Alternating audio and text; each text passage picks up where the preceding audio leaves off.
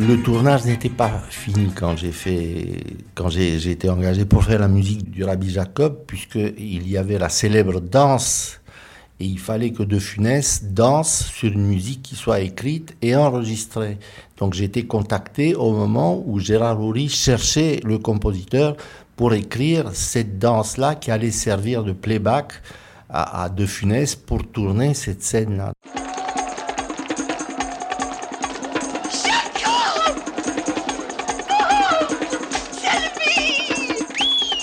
Tard, je reçois un coup de téléphone de la production qui me propose d'aller sur le tournage du film à Orly parce que M. Orly veut me rencontrer. Je le rencontre et dès que, la première chose qu'ils me disent, euh, vous savez, je, euh, je suis venu euh, voir la première du Grand Blanc avec une chaussure noire. J'ai entendu la musique, mais c'est pas du tout ce genre de musique que je cherche pour, pour mon film.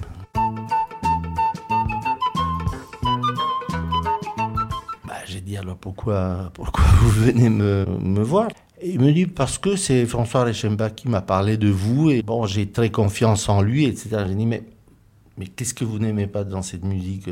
Eh ben, c'est une musique vraiment à qui a un instrument très particulier. Moi je cherche pas du tout ça. Je veux une musique qui va du qui part du cœur, une musique universelle. On est à New York, il y a des il y a des noirs, il y a des juifs, il y a des blancs, il y a tout ce que vous voulez. Il faut que cette musique représente tout ça, puis aussi qui exprime la modernité de la ville de New York.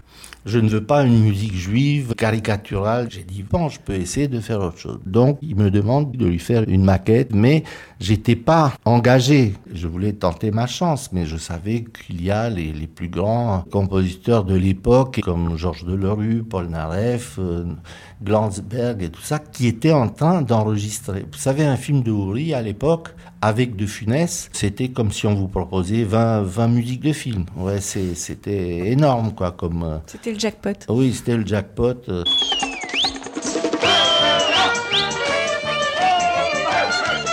Ça n'empêche que une semaine plus tard, je reçois un coup de téléphone de la production qui me disent voilà, votre musique a été choisie. Donc je signe le contrat et après, la phase suivante, ça a été le thème principal du film.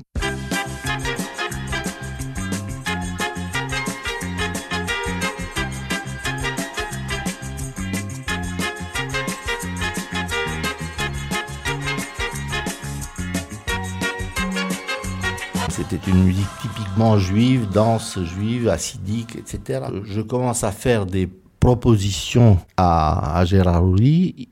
Il aime mon thème beaucoup et il me dit il faut qu'on aille montrer la musique à Louis de Funès. Je veux absolument qu'il entende, voir si ça lui plaît.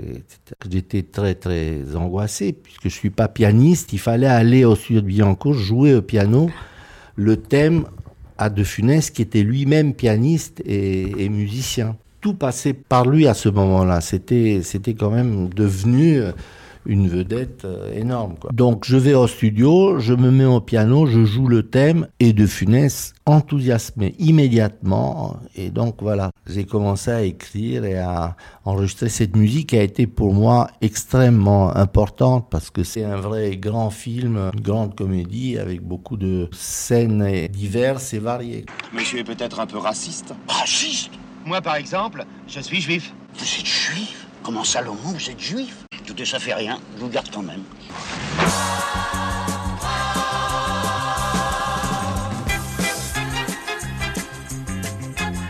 La musique ne s'exprime pas dans la comédie facilement. Si vous regardez le répertoire universel des, musiques, Beethoven, Brahms, euh, tout ça, il n'y a pas de musique comique. Elle s'exprime mieux dans le romantisme, dans la force, dans l'énergie, dans le suspense, dans tout ce que vous voulez, mais de la musique comique, il n'y a pas. Il y a des musiques un peu souriantes chez Mozart parfois, ou évidemment chez Rossini.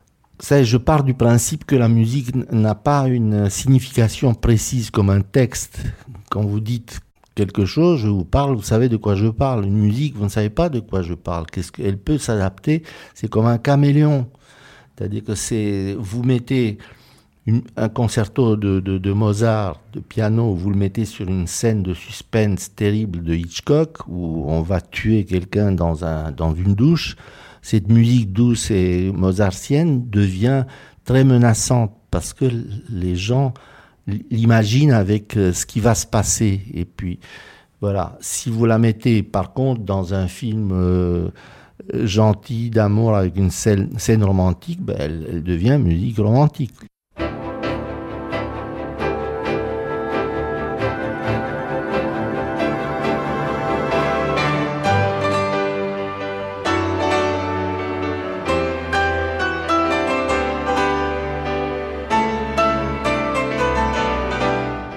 l'As des As, on était en concurrence, imaginez-vous.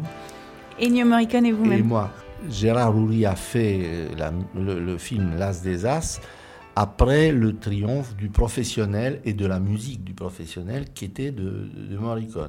Euh, Houry m'a appelé pour me demander de faire une maquette parce que Morricone avait fait une maquette qui ne lui convenait pas et il voulait que je fasse moi une autre maquette. Bon. Moi, j'ai pas voulu faire de maquette parce que je pensais que les jeux étaient faits. Je vais subir l'humiliation de ne pas être engagé pour le film et en plus avoir fait une maquette euh, qui n'a pas plu. Et puis, deux mois plus tard, parce que ça traînait en longueur, il me dit, voilà Vladimir, demain, je vais à l'enterrement du père de Belmondo qui vient de mourir. Je veux lui, lui demander s'il a quelque chose euh, contre toi ou s'il est d'accord pour que tu fasses la musique, etc. Ben, J'ai dit, écoute, tu vas lui parler à l'enterrement de son père, tu vas lui parler de ça, c'est un peu bizarre, quoi.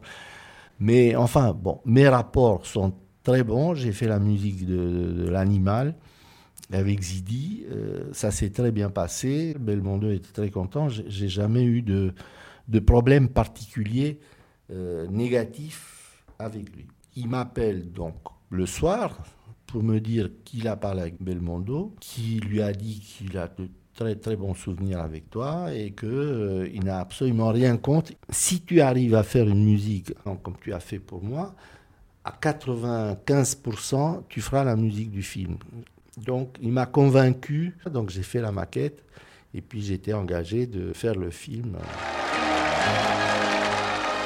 Quel genre de type je suis d'après toi? Le genre aventurier?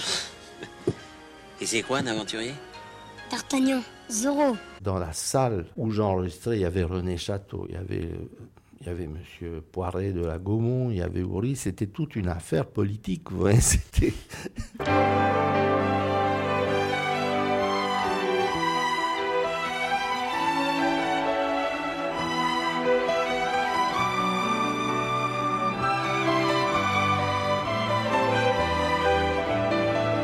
On va parler du Grand Blanc?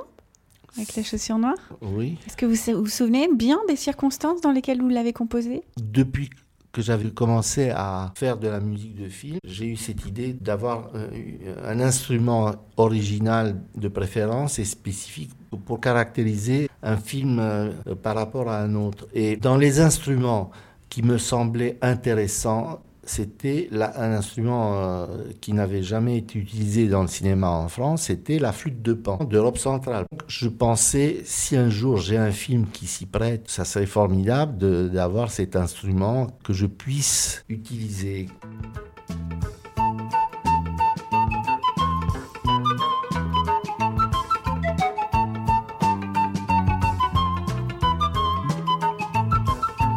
grand blanc avec une chaussure noire arrive, film d'Yves Robert avec lequel je travaillais déjà. Dans le scénario, quand il y a la scène de Orly qui arrive et Pierre Richard est avec le violon sous le bras, c'était donné comme indication musicale thème du genre James Bond. Donc ils imaginaient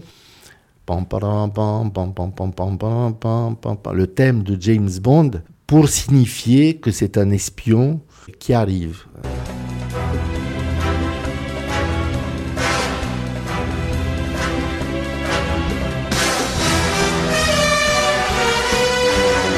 Moi, en voyant ça, j'étais pas du tout d'accord parce que je n'aime pas les, pastiches de musique. Ça devenait le thème principal du film. C'est peut-être efficace pour le film, on va comprendre, mais musicalement, ça ne présente pas d'intérêt. Je commence à réfléchir, je me dis, mais la flûte de pan. Un espion n'est pas obligatoirement un, espion anglo-saxon. C'est pas forcément James Bond. Il peut y avoir un espion qui vient du froid, plus mystérieux, plus, plus différent, quoi. Donc j'appelle Yves Robert, je lui dis voilà. Il me dit bon d'accord, vous savez Yves Robert c'était un cinéaste populaire mais qui cherchait toujours une forme d'originalité. Son critère n'était pas toujours le vente des billets ou les, clichés euh, marketing. Il ne parlait jamais de ça, il parlait toujours de style, de beauté.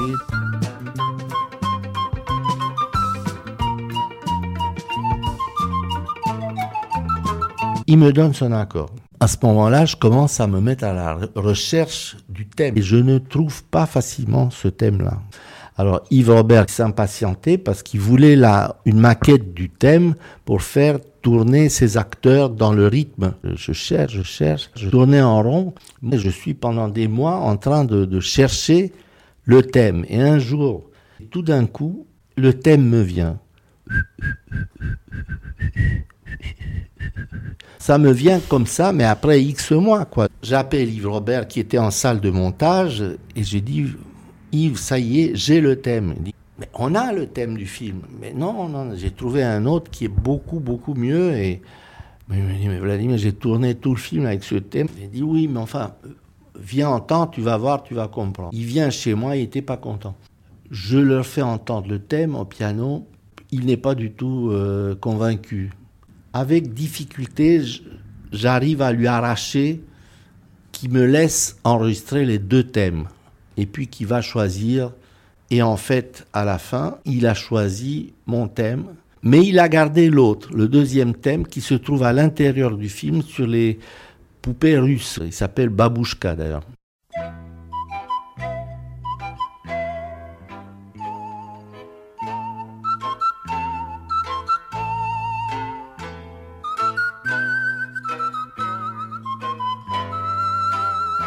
Pierre Richard n'était pas décisionnaire euh, avec Yves Robert du tout, c'était plutôt le, contraire.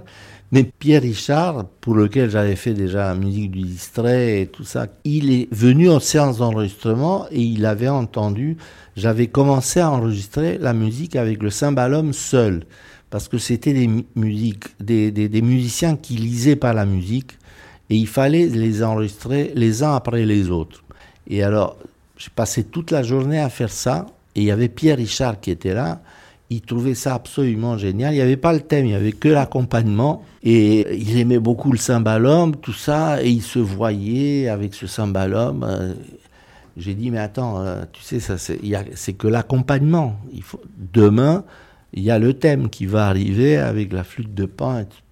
Il n'était pas très, très content à l'idée du thème. Il aimait bien la, la rythmique avec le cymbalum. Il vient le lendemain, il y avait la flûte de pan, Zamphir, tout ça, on joue ça, ça lui plaisait. Il me dit oui, mais enfin, tu as mis la flûte de pan, mais il y, aura quand même le, le cymbalum. Euh. J'ai dit oui, on l'entend un peu dans les introductions, et puis, mais le thème, c'est quand même la flûte de pan. Ça, il n'était pas euh, fou de cette idée. Mais j'ai dit, mais attends, c'est pas tout, parce que demain, j'ai 50 musiciens avec des violons et tout ça qui viennent pour, pour habiller tout ça. Alors là, là, il n'est pas venu. Ouais, c'est quelqu'un qui aime le rythme et tout ça. Maintenant, il reconnaît que c'était formidable avec le thème et tout ça.